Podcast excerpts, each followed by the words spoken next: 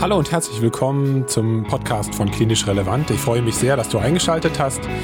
Falls du meine Stimme noch nicht kennst, ich heiße Kai Grun und ich bin der Gastgeber von diesem Podcast.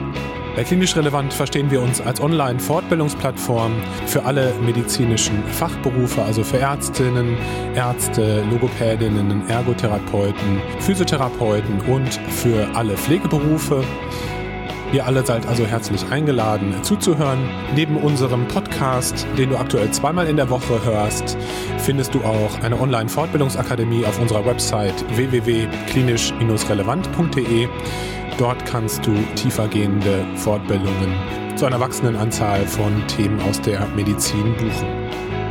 Wie es der Zufall will, haben wir gerade zwei neue Fortbildungen veröffentlicht nämlich zum Thema Migräne mit Dr. Charlie Gaul und zum Thema medikamentöse Epilepsiebehandlung mit Volker Sepeur aus dem Epilepsiezentrum in Unna. Und das Beste ist, dass wir euch den Kurs zur Epilepsiebehandlung sogar schenken, damit ihr mal reinhören könnt. Wenn du Fragen oder Anregungen hast, dann darfst du dich immer gerne bei uns melden unter kontakt.klinisch-relevant.de. Heute haben wir mal wieder ein spannendes Thema. Ihr alle kennt das bestimmt aus eurem klinischen Alltag. Es ist so, dass unsere Patienten immer älter werden und mit einer Vielzahl von Medikamenten in unsere Behandlung kommen und da ist es schon mal nicht so einfach, den Überblick zu behalten. Äh, dabei müssen wir achten auf die Nierenfunktion, auf die Leberfunktion, auf die Komorbiditäten. Welche Medikamente passen zu welchen? Und wie gesagt, das ist nicht gerade einfach im Alltag und deswegen haben wir heute einen Gesprächspartner gefunden, der das eigentlich den ganzen Tag macht, der sich also mit den Medikamentenplänen seiner Patienten auseinandersetzt. Er ist Apotheker und betreut in Münster zwei Kliniken mit insbesondere geriatrischen Patienten. Es handelt sich um Professor Baum und ja, wie gesagt, wir wollen sprechen über das geriatrische Patientengut. Warum sind diese Patienten besonders zu behandeln? Welche häufigen Fehler bei der Pharmakotherapie gibt es im Alltag? Welche Transmittersysteme, welche Organsysteme sind da besonders interessant? Und deswegen denke ich, dass ihr alle für euren klinischen Alltag noch etwas mitnehmen könnt bei diesem Interview. Ich wünsche euch also viel, viel Spaß beim Zuhören und Lernen.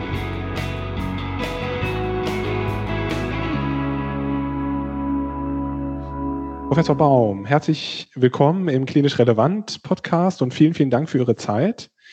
Sie sind Pharmakologe in Münster und äh, das ist besonders spannend für mich, weil ich äh, ja auch in einem neurologisch und äh, geriatrischen Setting viel arbeite. Wir wollen uns heute insbesondere auf diese Patientengruppe der äh, geriatrischen Patienten konzentrieren. Das haben wir uns vorgenommen für dieses heutige erste Gespräch. Als erstes wollte ich Sie fragen, ob Sie einmal Lust haben, sich vorzustellen und einmal so ein bisschen zu erzählen, in welchem Setting Sie arbeiten, wie so Ihr täglicher äh, beruflicher Alltag aussieht. Ja, hallo und vielen Dank erstmal für die Einladung, dass ich, äh, dass ich hier äh, interviewt werde, beziehungsweise dass wir über, das, über diese Thematik sprechen können.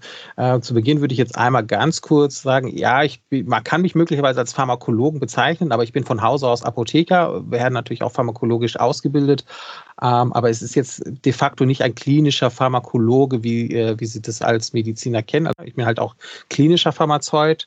Tatsächlich äh, arbeite ich auch nur klinisch und zwar aber nicht ordinär als Logistiker in einer Krankenhausapotheke, der dafür sorgt, dass die Kisten immer schön gefüllt mit Medikamenten auf die Station kommen, sondern es ist meine alleinige Aufgabe, tatsächlich die Verordnungen in den äh, Krankenhäusern, die ich betreue, zu überwachen. Das heißt, ich arbeite auf geriatrischen Einrichtungen in, und äh, auf der Intensivstation etc. Und dort gucke ich mir tatsächlich die Verordnungspläne an bei den einzelnen Medikamenten, äh, beziehungsweise bei den einzelnen Patienten, gucken wir die einzelnen Medikamente an.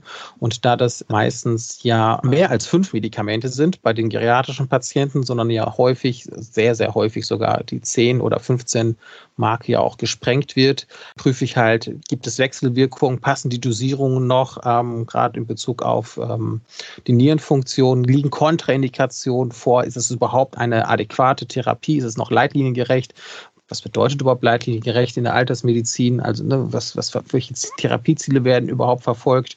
Und allein dieser kritische Blick ähm, äh, wird äh, durch einen Pharmazeuten wird eigentlich als bisher immer als sehr, sehr hilfreich angesehen. Ich mache das jetzt auch schon seit 15 Jahren und ähm, bin da bisher jetzt auch noch nicht äh, irgendwie versucht worden, nicht mehr so kritisch zu sein, sondern es wird auch sehr stark begrüßt von Seiten der ärztlichen Kollegen, äh, um halt bei diesen Fallbesprechungen nochmal Input zu bekommen und vor allen Dingen Medikamente zu reduzieren. Das ist ja die große Schwierigkeit bei den älteren Patienten. Ja, absolut. Ist das eigentlich was Besonderes, äh, dass Sie äh, Teil des Behandlungsteams sind in Deutschland oder ist das was, was mittlerweile so Standard ist? Es ist nicht mehr so exotisch wie damals, als ich angefangen habe. Also dieses, äh, diese Einbindung eines Stationsapothekers findet man doch jetzt häufiger. Es, es bewegt sich aber auch, wenn man die Krankenhäuser betrachtet, noch auf einem sehr niedrigen Niveau. Also ich würde jetzt mal aus dem Bauch raus sagen, dass vielleicht, wenn überhaupt 20 Prozent der Krankenhäuser das routinemäßig machen und das äh, vor allen Dingen sich auf bestimmte Bereiche sich das tatsächlich fokussiert, also Intensivstationen, vielleicht noch Neurologie, äh, Geriatrie ähm, oder auch, wo ich auch tätig war, äh, Gerontopsychiatrie, da kommt es schon eher mal vor. Auf einer so einer gynäkologischen Station oder in der Urologie taucht es dann doch etwas äh, weniger auf. Aber es, es, es wird mehr und es wird ja auch durch die gesetzliche Anpassung, äh, Umsetzung, zum Beispiel jetzt in Niedersachsen, was demnächst bestimmt sicherlich auch bundesweit zu erwarten ist, dass ja Stationsapotheker ja äh, fest gesetzlich eingebunden werden sollen. Ja, das ist ja auch in anderen europäischen oder außereuropäischen Ländern ja, ähm, ja schon seit vielen Jahren Standard, richtig? Ja, seit Jahrzehnten muss man schon sagen. Jahrzehnten. Ne? Jahrzehnten. Ja. Wenn wir uns jetzt nochmal die geriatrische Patientengruppe vornehmen, ähm, dann wollte ich Sie gerne fragen, was ist eigentlich so besonders an diesen Patienten? Also warum müssen wir die so besonders betrachten und behandeln, wenn es um die Medikamentation geht, dieser Patienten? Ja, die, bei den älteren Patienten äh, ist halt die Besonderheit oder auch die Abweichung von jüngeren Patienten. Also man muss erstmal äh, sich überlegen, was heißt überhaupt ältere Patienten? Also so ganz grob kann man ja sagen, so ab 75, ähm, wobei man schon sagen muss, das chronologische Alter ist gar nicht so äh, von Bedeutung, sondern tatsächlich, wie, wie ist der, der Status des Patienten, also ne, funktionell etc. Ist es ein geriatrischer Patient? Ist es ein Frailty? Äh, weil man ja schon sagen kann, dass die Patienten, je älter sie sind, aber vor allen Dingen je gebrechlicher sind, ähm, je multimorbider und entsprechend auch polypharmazierter, desto anfälliger sind sie einerseits äh, für Komplikationen oder auch für eine Verschlechterung des, des, des körperlichen Zustandes, als auch, dass die Lebenserwartung halt dann doch deutlich begrenzter ist. Und die, das ist dann schon die erste Hürde, dass ich erstmal definieren muss und auch mir eigentlich immer klar sein muss, vor allen Dingen bei geriatrischen Patienten, wohin die Reise geht. Also ne, was ist mein Therapieziel? Das Therapieziel ist sicherlich nicht mehr die Lebensverlängerung äh, auf das Maximum auszuweiten, sondern tatsächlich äh, zu schauen, so wie vermute ich, die sozusagen die sogenannte Surprise-Frage stellen, würde es mich überraschen, dass der Patient morgen sterben würde, ob er das Jahr noch überleben würde und sich dann entsprechend die Therapieziele äh, dann entsprechend neu steckt. Und da ist dann die Erhaltung des Selbsthilfestatuses und der Lebensqualität äh, von Besonderheiten. Und das macht es dann halt auch so schwierig, was ich ja auch schon eben sagte, ja, die Leitlinien dann halt entsprechend umzusetzen. Na, also braucht noch ein 85-jähriger kreatischer Patient noch eine Statintherapie. Braucht er denn, wenn er sie denn meint, oder wenn gemeint wird, dass er sie braucht, braucht er denn die Höchstdosis äh, an, an des Statins oder reicht dann auch eine niedrige Dosierung, weil es ja auch mit viel mehr Nebenwirkungen behaftet ist. Und ähm, gerade in der Polypharmazie ist ja dann tatsächlich das Problem, ich kann ja zwar eine Leitlinie vielleicht auch wirklich so umsetzen, wie das in der Leitlinie auch so formuliert ist, aber was mache ich denn mit den ganzen anderen Leitlinien und anderen Erkrankungen? Die kann ich ja gar nicht alle Leitlinien gerecht behandeln, weil dann gehe ich ja ganz, ganz weit weg von der Maxime, so wenig wie möglich an Medikamenten einzusetzen. Und da ist halt diese Priorisierung ein ganz großes Problem, weil ich ja dann auch durch die Tabletten sozusagen durchgehe und sage, so welche Medikamente brauche ich, also ne, was die Lebensqualität und vielleicht auch Lebensverlängerung betrifft, aber welche Medikamente sind dann auch schlecht für diesen Patienten? Äh, A, wegen Wechselwirkung, vielleicht auch der Dosierung, aber vielleicht ist es ja auch eine PIM, ne, eine sogenannte potenziell inadäquate Medikation. Und das muss man ja immer individuell entscheiden für den einzelnen Patienten. Also nicht jede PIM ist eine PIM für den einzelnen Patienten, sondern vielleicht profitiert er sogar davon. Und ähm, das äh, muss halt immer neu auch reevaluiert werden. Und gerade diese pharmazeutischen, pharmakologischen Aspekte äh, müssen da berücksichtigt werden. Können Sie vielleicht nochmal sagen, wie Sie konkret vorgehen jetzt in Ihrer praktischen Arbeit? Also ist es so, dass Sie mit auf Visite gehen zum Beispiel oder sitzen Sie in Ihrem Büro und schauen sich die äh, Medikamentenpläne an? Wie ist das konkret? Ähm, das ist tatsächlich unterschiedlich, kommt immer darauf an, mit wem ich die Visite mache. Es profitieren ja auch die unterschiedlichen Professionen oder auch abhängig vom Ausbildungsgrad. Ne? Also der Assistenzarzt, der profitiert vor allen Dingen von einer Kurvendiskussion, ne? dass man in Ruhe mal einen Patienten bespricht, äh, mit den Medikamenten durchgeht, auch mal vielleicht nochmal erklärt. Gerade in der Geriatrie, äh, das arbeiten ja, das die Assistenzärzte sind ja noch keine Geriater dort, sondern die sind ja meistens dann noch in der Facharztausbildung. Und ähm, die können äh, zum Teil doch äh, pharmakologisches Input nochmal gebrauchen. Und tatsächlich, wenn ein Patient mit 18 Medikamenten kommt, dann muss man teilweise halt auch durch 15 Diagnosen und äh, Erkrankungen durchgehen und dann auch mal erklären, so welche Medikamente gibt es. Ne? Es gibt ja zweieinhalbtausend Wirkstoffe. Äh, ich selbst kenne mit Sicherheit nicht alle Wirkmechanismen und von einem Assistenzarzt erwarte ich das ja noch viel weniger. Und äh, dass man wirklich in Ruhe das auch mal bespricht. So, welche Medikation ist es? Was ist denn, was ist denn das Ziel? Was ist der Vorteil an der Medikation? Was sind Alternativen etc., dass man sich mit denen Zeit nimmt. Ähm, das heißt, Assistenzärzte gerne meistens eine Kurvenvisite, dann mache ich auch meistens nicht unbedingt dann alle Patienten, bespreche ich mit dem durch, sondern fischen mir ein paar raus, wo ich was finde, bespreche das dann lieber im Detail. Ähm, dann kommt es natürlich zum Oberarzt bzw. Chefarztvisiten. Ähm, das heißt, da ist dann tatsächlich dann, äh, gehe ich dann wirklich von Zimmer zu Zimmer dann halt auch mit, weil sich da auch gezeigt hat, dass sich doch während so einer Visite, in größeren Visite auch immer wieder Fragen ergeben und auch gerade was Therapiezielformulierung äh, betrifft äh, und die weitere Ausrichtung der Medikation, dass man wirklich da die Köpfe zusammensteckt und dann äh, sagt so, was machen wir denn, welche Alternativen haben wir als Medikation möglicherweise etc. Ne? Und das ist tatsächlich äh, genau das, was ich den ganzen Tag halt auch dann mache. Ne? Ich besuche jeden Tag im Prinzip oder alle zwei Tage die Intensivstation, weil dann doch eher mal Veränderungen kommen. In der Geriatrie bin ich eigentlich pro Station eigentlich einmal die Woche. Ne? Das reicht dann auch und ähm, dann ist eigentlich mein Tag auch schon erfüllt. Ne? Bei den Chirurgen bin ich auch etwas häufiger, also ungefähr zwei bis äh, eher dreimal die Woche, ähm, um halt auch da äh, nochmal kritisch drauf zu gucken, dass da auch alles konform läuft.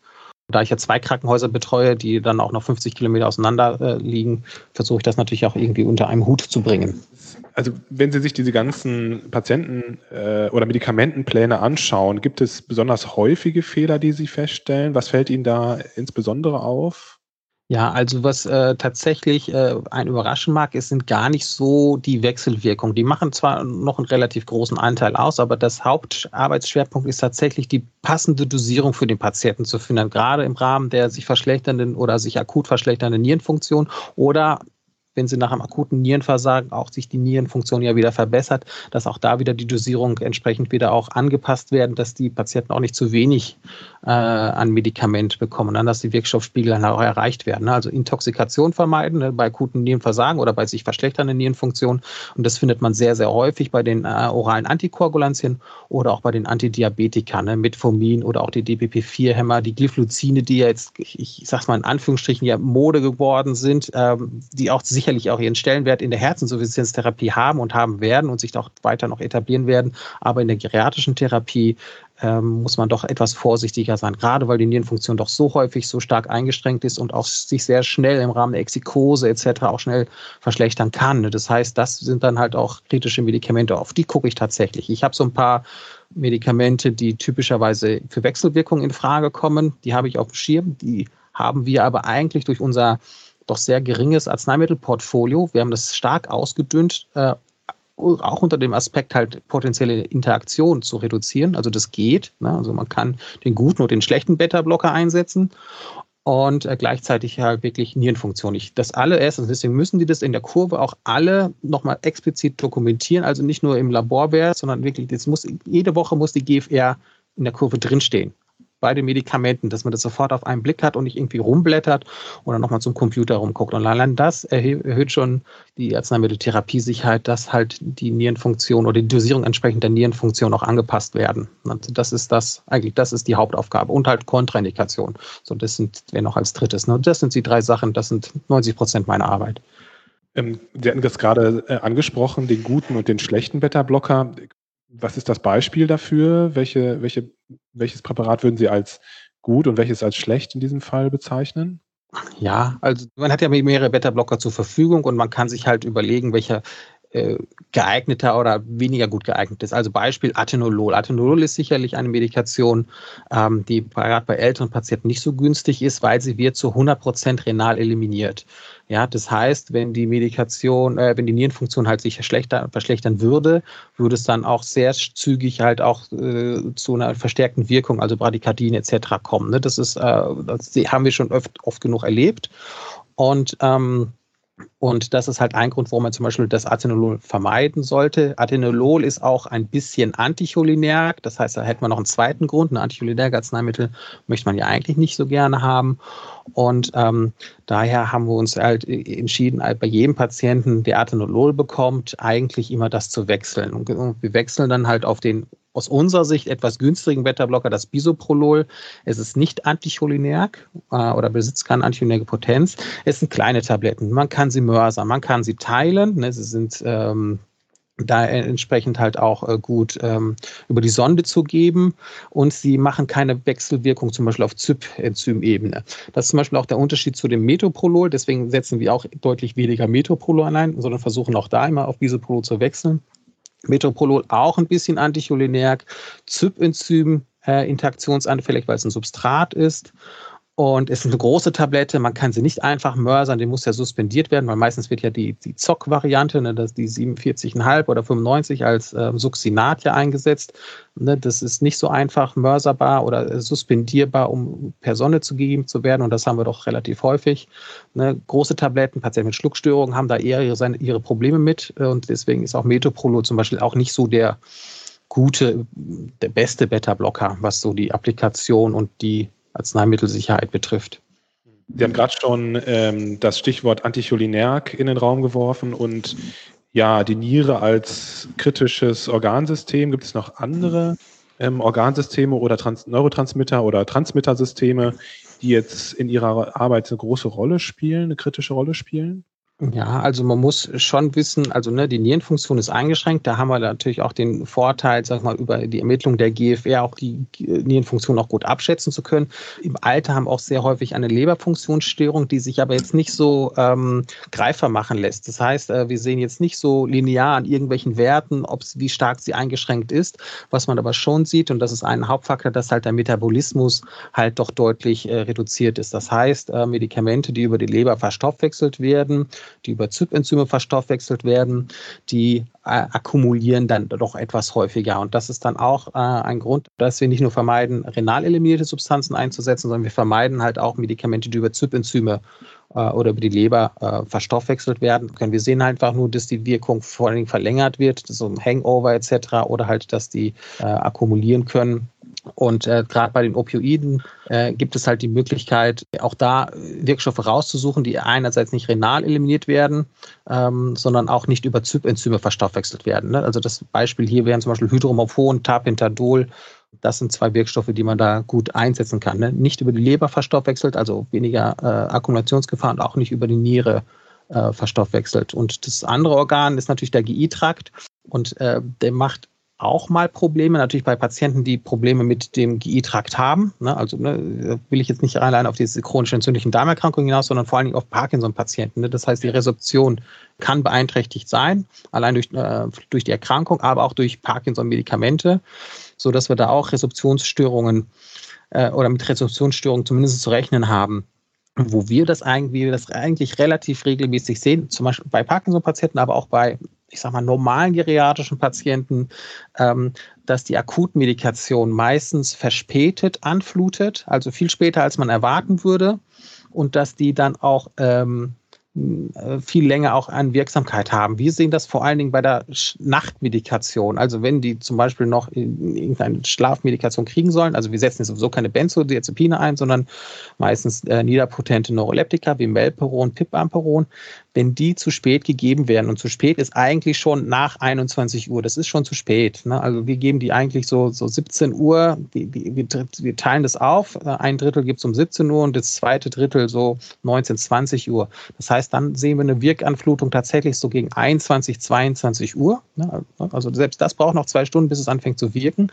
Aber das wirkt denn dann und es wirkt dann auch die Nacht über und ist vor allen Dingen am nächsten Tag raus. Ne? Das haben sie, wenn sie es falsch dosieren, oder ich sage mal Pip-Amperon, um 23 Uhr einer 90-Jährigen ganz neu geben und dann vielleicht auch noch zu viel, die schläft bis, äh, bis nächsten Vormittag äh, oder bis spät, spät in den Vormittag hinein. Und da sehen wir das äh, schon sehr häufig, äh, den, die Beeinträchtigung durch den GI-Trakt.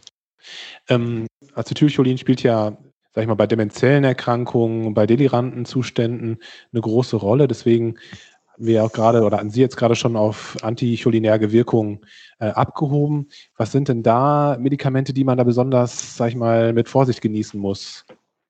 Ja, also das sind ähm, ganz sicher die trizyklischen Antidepressiva, die noch relativ häufig eingesetzt werden. Ich muss aber auch sagen, also das kann man in den letzten 15 Jahren auch nicht das gut feststellen oder konnten wir das gut feststellen, dass doch diese, äh, der Einsatz doch deutlich zurückgegangen ist. Ne? Also dass es halt durch die neueren, ähm, ne, durch SSRI, SNRI, also auch Mirtazapin doch deutlich äh, einen größeren Anteil verordnet werden. Also dass halt Amitriptylin, Trimiparamin, Doxepin doch deutlich weniger eingesetzt werden, aber die tauchen halt immer noch auf. Also man merkt das auch das soll jetzt nicht äh, herablassend gemeint sein, aber so im Münster Stadtgebiet, da merkt man schon, dass die anticholinergen Medikationen, also was die Antidepressiva betrifft, doch deutlich zurückhaltender eingesetzt werden als früher, dass es schon fast Raritäten sind. Aber im westlichen Münsterland doch eher nochmal auf dem Programm bei den Patienten steht. Ähm, und gleiches gilt auch für die Urologika, ne, Oxybutynin, äh, Darifenazin etc. Die werden doch auch noch zu viel eingesetzt. Ne. Es gibt ja mit Spasmex, mit dem Trospriumchlorid ja auch ein Anticholinergikum bei ähm, Inkontinenztherapie, was halt keine zentrale anticholinerge Wirkung hat. Und alle anderen haben sie eigentlich. Und äh, auch da sollte man eigentlich den Einsatz vermeiden. Also das sind so die zwei Hauptgruppen, die Trizyklika und die Urologika. Die, die kommen doch relativ häufig vor, wo es eigentlich sichere Alternativen gibt, wo man sagen kann, in ganz seltenen Fällen ist tatsächlich der Einsatz dieser anticholinergen, zentral wirkenden anticholinergen Substanzen erforderlich und äh, durch andere nicht zu ersetzen. Das ist sehr selten. Für den Kliniker was gibt es aus Ihrer Sicht so für Entscheidungshilfen? Äh, Sie haben ja gerade selber so ein bisschen sehr gut darstellen können, wie komplex das manchmal sein kann. Jetzt gibt es ja zum Beispiel die Priskus-Liste. Was können Sie Kollegen raten als Entscheidungshilfe, wenn man sich nicht sicher ist, welche Medikation jetzt für meinen Patienten im geriatrischen Alter geeignet ist? Also ein Blick in die Priskus-Liste zu werfen, ist sicherlich ähm, schon mal ein wichtiger, wichtiger Schritt. Ich muss halt die sogenannten PIMS, ne, die, die schlechte Medikation schon finden und diese Listen ähm, wie die Priskus-Liste, die hilft da schon mal sehr, sehr weiter. Die ist natürlich auch nicht ganz rund. Und es gibt ein paar Sachen, wo man sagen muss, naja, äh, das ist jetzt etwas ungewöhnlich, das würde man jetzt nicht so erwarten, ähm, dass man das mit dem therapiert. Man wundert sich, dass auch einige Medikamente nicht als PIM bezeichnet sind. Also zum Beispiel Digitoxin wird laut Priskus-Liste nicht als PIM bezeichnet, ne, obwohl es natürlich auch ein Alzheimer-Glykosid ist, was auch viele Komplikationen macht. Und man muss auch wissen, die Liste ist halt auch äh, über zehn Jahre alt. Ne? Die ist ja 2010 publiziert. Das heißt, die bearbeitet war 2009 oder 2008. Und ähm, dementsprechend sind gerade die neueren Medikamente, also die neuen Antikoagulantien, auch in keinster Weise dort berücksichtigt. Ne? Und auch bezüglich der Komorbiditäten muss man ja auch ein bisschen achten. Ne? Thiazide haben einen ganz anderen Stellenwert oder Diuretika in der Herzinsuffizienztherapie, in der dekompensierten Herzinsuffizienzsituation ähm, wie zum Beispiel bei der Blutdrucktherapie. Ne? Das heißt, die Priskusliste ähm, ist da noch, noch nicht so ausgefeilt gewesen. Ähm, daher empfehle ich eigentlich auch immer, neben der Priskusliste auf jeden Fall sich in die Vorteilliste einzulesen. Ne? Die gibt es mittlerweile schon in der dritten Version. Die letzte, aktuellste Version ist 2019 publiziert worden. Also die Version 2018 ist Anfang 2019 publiziert worden. Und die geben doch ganz gute Hilfe auch Entscheidungshilfen zu gucken, ja, welche Medikation kann ich denn nehmen, welche ist dann schlecht. Ne? Also das ist jetzt keine reine Negativliste, sondern eine bewertende. Das heißt, die klassifizieren und sagen zum Beispiel ganz klar, ne, bei der atrialen Hypertoniebehandlung eines geratischen Patienten sind ACE-Hämmer, Satane und äh, die langwirksamen Calcium-Antagonisten wie Amlodipin oder Lercanidipin vorzuziehen. Ja, das ist Mittel der ersten Wahl und wenn die dann in der Therapie nicht ausreichen, dann kann man halt die, die sozusagen B-Varianten nehmen äh, oder noch dazu tun. Ne? Und dann wird dann genau geguckt, was ist jetzt geeigneter und was ist weniger geeigneter, sodass man da auch einen sehr guten Überblick hat. Wird leider wenig erklärt, warum was wieder aufgelistet ist. Ne? Das ist wieder der Nachteil. Das ist an der Priskus-Liste wieder sehr schön, ne? dass sie sagen, was ist eigentlich das Problem an der Medikation? Das steht in der Vorteilliste halt nicht. Aber mit beiden Listen, wenn man die sozusagen sich zu Gemüte führt, da kriegt man doch schon einen recht guten Überblick, welche sind die guten Medikamente und vor allen Dingen, was sind die weniger guten Medikamente. Die Forta-Liste, wie schreibt man die? Entschuldigung. Ja, kein Problem. Äh, F-O-R-T-A.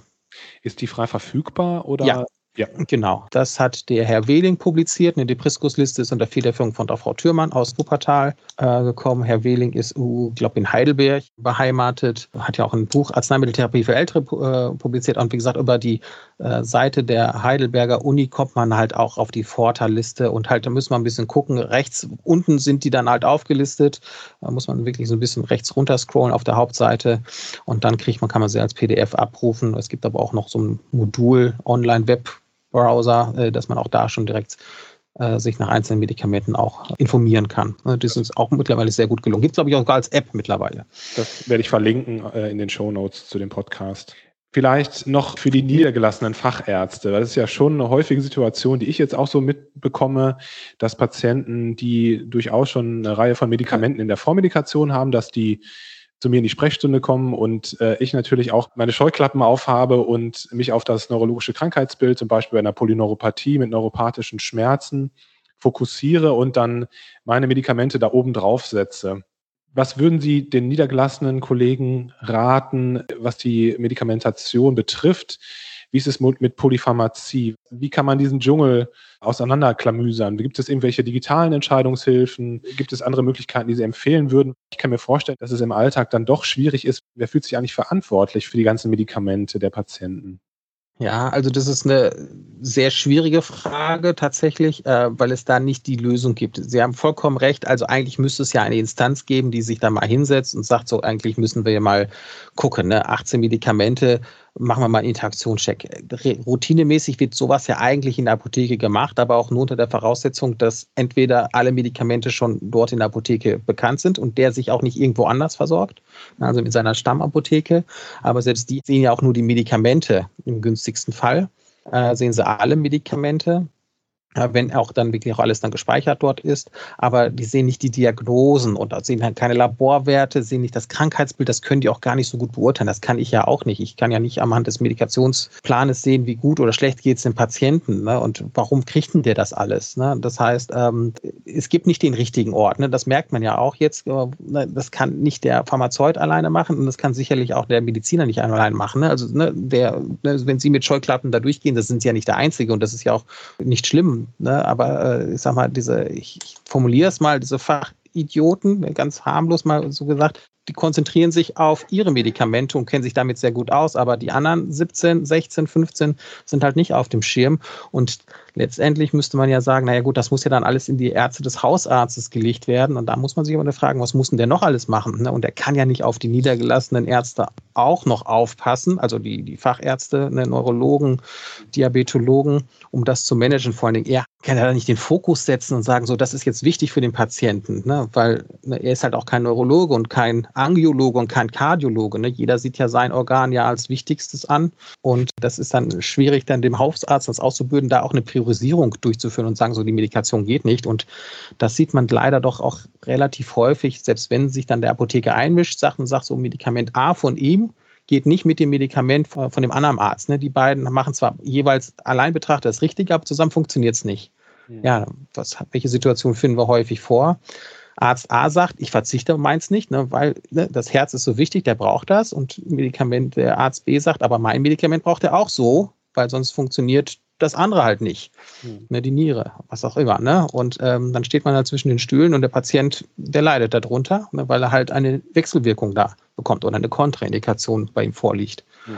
Jetzt ist die Frage, was kann man jetzt trotzdem machen? Ich kann ja natürlich sagen, ja, irgendeiner muss es ja trotzdem machen. Ich kann nur empfehlen, man kriegt schon relativ ein gutes Gefühl. Also das werden Sie ja wahrscheinlich auch erlebt haben, dass Sie sagen, oh, diese Medikation in der Fülle, die, die bereitet mir schon Bauchschmerzen allein schon vom Hingucken. Ja. Dass man dann sagt, so, dann, dann ziehe ich denn zumindest entweder einen ärztlichen Kollegen hinzu oder einen Apotheker meines Vertrauens. Ne? Das kann man auch als niedergelassener Arzt machen und die meisten von Ihnen, denke ich, haben auch einen Apotheker, den er kennt, wo man auch sagt, naja, ähm, dem traue ich das auch zu, mal einen kritischen Blick drauf zu werfen und dann soll er einfach mal sagen, was er denn davon hält. Ne? Dass man zumindest schon mal ein paar Klippen sieht in diesem Nebel, wo man sich ja gerade durchwabert und sagt so, äh, ist das eine Klippe oder ist es nur eine Einbildung? Und wenn es eine Klippe ist, so was kann ich für den Patienten noch Gutes tun? Das muss man nicht bei jedem Patienten machen, aber ich sage mal vielleicht ein, zwei pro Woche, das ist schon ein enormer Vorteil für die Arzneimittelsicherheit, ne? weil es ist schon so, ähm, wo kommen die Leute an, wenn sie Arzneimittel Nebenwirkungen haben? Die landen im Krankenhaus und die Zahlen sind ja schon schon gerade bei den älteren Patienten ja so hoch,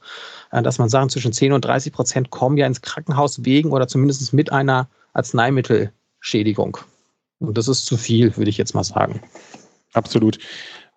Was ich auch hilfreich finde, ist tatsächlich auch, ähm, sage ich jetzt mal, die Softwarelösung, die es gibt. Ähm, die hat natürlich nicht jeder zur Verfügung. Die sind natürlich auch jetzt nicht gerade günstig in allen Fällen.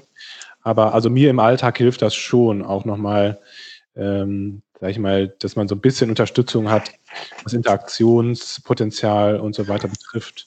Genau, also diesen Schritt sollten, sollte jeder auch machen. Die Empfehlung ist ja eigentlich schon ab fünf Medikamenten so einen äh, Check zu machen. Das ist in der Praxis ja nicht möglich. Aber so als Hausmarke kann man sich das merken. Hat jemand zehn Medikamente, hat dieser Patient auch zu 90 Prozent eine iatrogene Schädigung, meistens durch eine Wechselwirkung. Das heißt, man kann es auch mal eben eingeben. Es gibt auch Apps dafür, die auch zum Teil auch kostenlos sind. Ich favorisiere jetzt von meiner Seite her, weil es auch immer zügig geht, von Medscape die App. Die ist zwar auf Englisch, ähm, aber halt, da gibt es einen Interaktionschecker und da kann man das mal ganz schnell eingeben. Bei der Verordnungssoftware gibt es ja auch diese Zusatzmodule. Ne? Man muss sich halt nur einmal die Zeit nehmen. Auch da ne? machen Sie mal routinemäßig immer einmal am Tag eine. Sie werden überrascht sein, was Sie da finden. Hat aber auch den Nachteil, bei solchen Patienten mit 15 Medikamenten, da werden Sie auch 20 Warnmeldungen bekommen. Ja. Das muss man natürlich auch wieder managen können. Professor Baum, ich würde gerne hier an dieser Stelle erstmal aufhören. Ich finde, das war ein sehr, sehr interessantes Gespräch und ich persönlich habe wieder am meisten gelernt, glaube ich. ähm, ja, ich, ich werde die entsprechenden Links und die entsprechenden Empfehlungen, die Sie äh, ausgesprochen haben, jetzt auch nochmal verlinken in den, in den Show Notes. Das heißt, man kann das dann, wenn man möchte, sich anschauen. Vielen, vielen Dank. Ich hoffe, dass ich Sie noch einmal äh, ins Interview bekomme, damit wir noch über andere Themen sprechen können. Ja, die Freude ist ganz meiner Seite. Mir hat es sehr, sehr viel Spaß gemacht. Ich äh, mache die äh, Links mit fertig für Sie. Es gibt ganz viele Hilfsmittel mittlerweile. Äh, leider relativ wenig deutschsprachige, äh, aber genau, in diesem Dschungel kommt man eigentlich doch ein bisschen mittlerweile voran. Und wie gesagt, ich freue mich äh, total, dass ich hier eingeladen wurde und äh, würde mich auch auf nächstes Mal auch sehr drüber freuen. Keine Frage. Klasse, vielen, vielen Dank. Bis bald. Vielen Dank. Bis bald. Tschüss. Tschüss. Vielen Dank, dass du heute wieder zugehört hast. Ich hoffe, es hat sich gelohnt für dich äh, und du konntest neue Informationen bzw. Impulse für deine berufliche Tätigkeit mitnehmen.